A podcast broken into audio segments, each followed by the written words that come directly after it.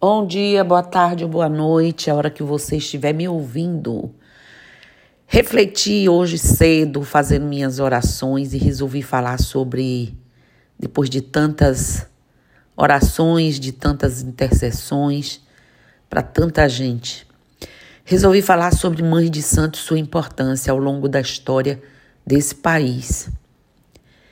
Eu realmente quero iniciar esse podcast dizendo que sempre me fascinou a participação das mulheres em diferentes tradições religiosas ao longo da história. Infelizmente, muitas vezes, essa participação foi limitada, reprimida ou até mesmo invisibilizada, né? Oi. No entanto, há também exemplos inspiradores de mulheres que desafiaram as normas e tiveram um papel importante na construção e transformação de suas comunidades religiosas. Desde os primórdios das civilizações, as mulheres têm desempenhado um papel fundamental na religiosidade. Na mitologia grega, para vocês terem ideia, como um exemplo, as deusas eram tão importantes quanto os deuses. No cristianismo, Maria é considerada a mãe de Jesus e é venerada pelos fiéis. No entanto, ao longo da história, a participação feminina nas instituições religiosas foi limitada e muitas vezes até excluída. Apesar dos avanços em relação à igualdade de gênero em diversas áreas, a liderança religiosa ainda é predominantemente masculina. Em muitas crenças, né, as mulheres não podem ocupar cargos de liderança ou realizar certos rituais. No entanto, algumas religiões têm se aberto para ou se abriram para participação feminina na liderança, como é o caso das religiões de matriz africana. Desde sempre, ainda somos em maioria, né, do judaísmo né, reformista e do anglicanismo. A cultura afro-brasileira foi sustentada em grande parte pela força feminina nos terreiros e irmandades, de onde se espalhou pela sociedade, passando a constituir alguns dos mais marcantes valores da cultura nacional. Através da religião de seus ancestrais, as mulheres que exerciam função de liderança como mães de santo, né, congregaram o chamado povo do santo, os quais, por sua vez, originam novas configurações familiares que unem a família consanguínea e a do axé. E olhem que as mulheres negras foram as que mais sofreram antes e após o período da abolição. Pois os serviços domésticos mantiveram vivo o ideário do cativeiro. Em épocas em que a exclusão das mulheres era agravada por sua origem étnica e de classe, a mulher negra pobre, pouco ou nada escolarizada, ainda mais excluída, Muitas vezes encontrou nos terreiros o espaço de afirmação de sua identidade como mulher e como ser político, gestando ali lentamente a mudança cultural, afastando aos poucos as marcas da escravidão, vislumbrando o reconhecimento social, como guardiã de uma significativa parcela de valores da cultura nacional. Esses arranjos familiares liderados por mulheres foi relevante né, para preservação de tradições de matriz africana e pelos seus desdobramentos, influências culturais que compõem aí nosso país. Bem, entendo para nossa religião a mãe de santo ou no santo é uma figura central dentro de um terreiro ou casa espiritual de axé também conhecida como mãe de terreiro, babá, tata, chefe de terreiro a zeladora e a lorixá, enfim, ela possui grandes importâncias para sua religião. Você sabe quais são as funções de uma, uma mãe? Como encontrá-la e como saber que é confiável? Quais são as características de uma boa pessoa no santo? A mãe de santo é a alma de um terreiro, é a firmeza da casa, depende de sua integridade moral e espiritual. É uma figura de autoridade dentro de uma casa espiritual porque é de sua responsabilidade cuidar e orientar seus filhos de santo, também chamados de filhos de cabeça ou filhos de corrente. Também é sua responsabilidade fazer a firmeza da entrada da casa, definir o calendário e a ordem em que acontecerão as giras, instruir se há algum trabalho que precisa ser feito pelo bem coletivo da casa ou para algum filho específico. Se algum filho precisar de uma assistência em algum momento da vida, a mãe de santo deve disponibilizar o tempo no qual possa atendê-lo. Afinal, um filho mal cuidado trará problemas e provavelmente não será um bom médium para assistência. E como vamos pensar no que chega desconhecido e esquecer os filhos, o rosto conhecido que te olha como um apelo? Pensa isso. Não tem como. Visto a importância que a Mãe de Santo tem, você pode estar se perguntando: como vou confiar? Saber que pode confiar naquela chefe de terreiro. Além da sua instituição, existem alguns pontos que devem verificar quanto a conhecerem. Pergunte a você mesmo se sente confortável em sua casa de santo. Os filhos de santo dessa mãe de santo estão bem equilibrados e prosperando, ou seja, prosperando naquilo que lhes é devido, num tempo de suas histórias. Essa mãe tem disponibilizado de tempo e energia para as pessoas das quais ela cuida. São três elementos fundamentais no momento de decidir quem vai cuidar da sua cabeça. Afinal, é uma responsabilidade e tanto.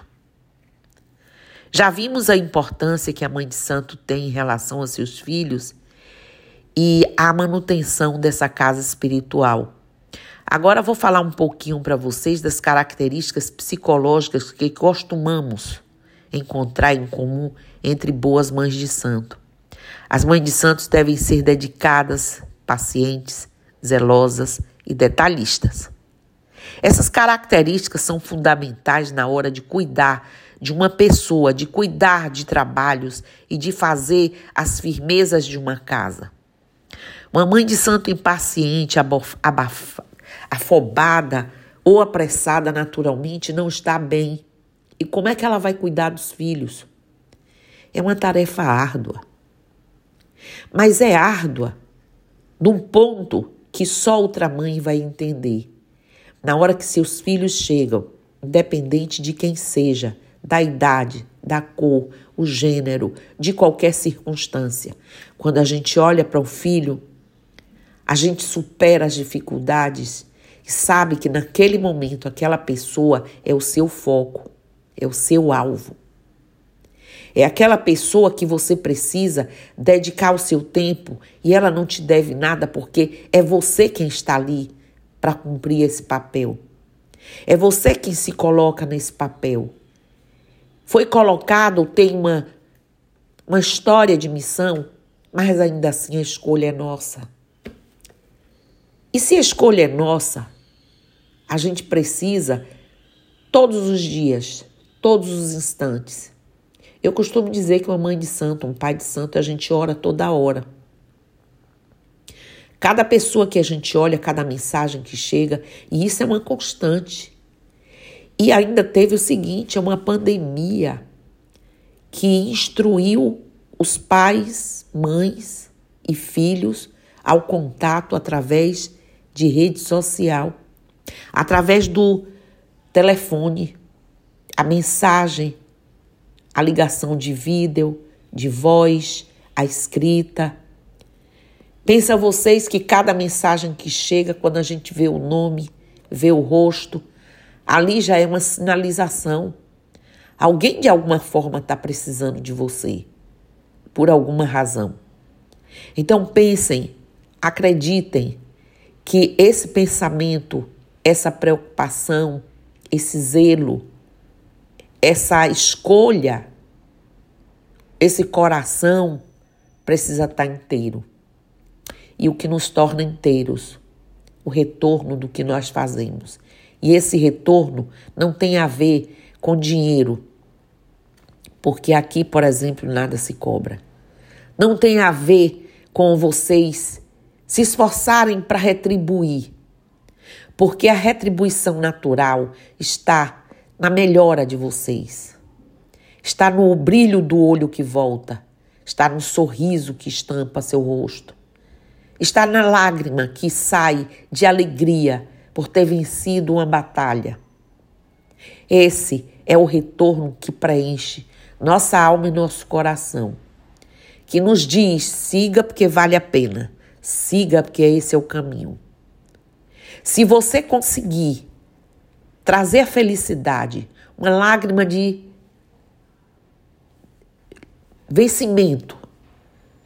Se você conseguir olhar para alguém e ver novos passos sendo dados, já valeu a pena tudo. Mas acreditem, muitas vezes são desafios terríveis, porque sabemos que não podemos caminhar por vocês, não podemos ser as pernas e os braços de vocês, mas podemos ser o coração em suas almas batendo forte e dizendo: vamos juntos, porque vamos conseguir. Aonde vamos chegar, eu não sei muitas vezes, mas vamos chegar a algum lugar, porque nada é eterno, muito menos a dor e o sofrimento. Então, hoje eu vim aqui porque fazemos nossas reflexões, falamos, pensamos. As pessoas olham para a gente com a expectativa. E a gente sente aquela expectativa. A gente fala aqui brincando no terreiro que uma casa de axé não é um balcão de atendimento, onde você chega, faz o pedido e vai ser atendido. Porque cada pedido, cada expressão, cada pessoa que chega com a sua necessidade, ela traz aquilo, mas a gente não sabe ou só depois vamos saber a história de cada um. E aí sim é que nosso papel cresce. É de fazê-los entender que dentro dessa história ainda assim existem formas de passar, maneiras de reconduzir. Revisitar em você forças e valores que façam a pena você continuar. E aí suas lágrimas diminuirão ou elas aumentarão as de alegria em futuro e nós estaremos sempre aqui, juntos. Era isso. Hoje amanheci emocionada. Vi lágrimas ontem, mas lágrimas em uma pessoa que eu vi sentir dor por muito tempo. E ontem de alegria, assim como todos os dias também. Então, falar sobre isso aqui me causa uma emoção enorme. Só para dizer para vocês que vocês continuam dentro de nossa mente, de nosso coração e da nossa fé, que o nosso axé só se fortalece, porque vocês fazem isso. Vocês se superam. Nós ensinamos, pegamos na mão, ensinamos a falar, dar os passos, a despertar em vocês suas forças, sua força espiritual que já está aí. Nós não lhes damos isso. Mas uma vez desperto, uma vez vocês caminhando com suas pernas, não tem preço. Então é sobre isso. Hoje. Axé, Namastê, Saravá, Motumbá, Mojubá, Colofé, Mucuyunuzambi e eu estou aqui. Bom dia.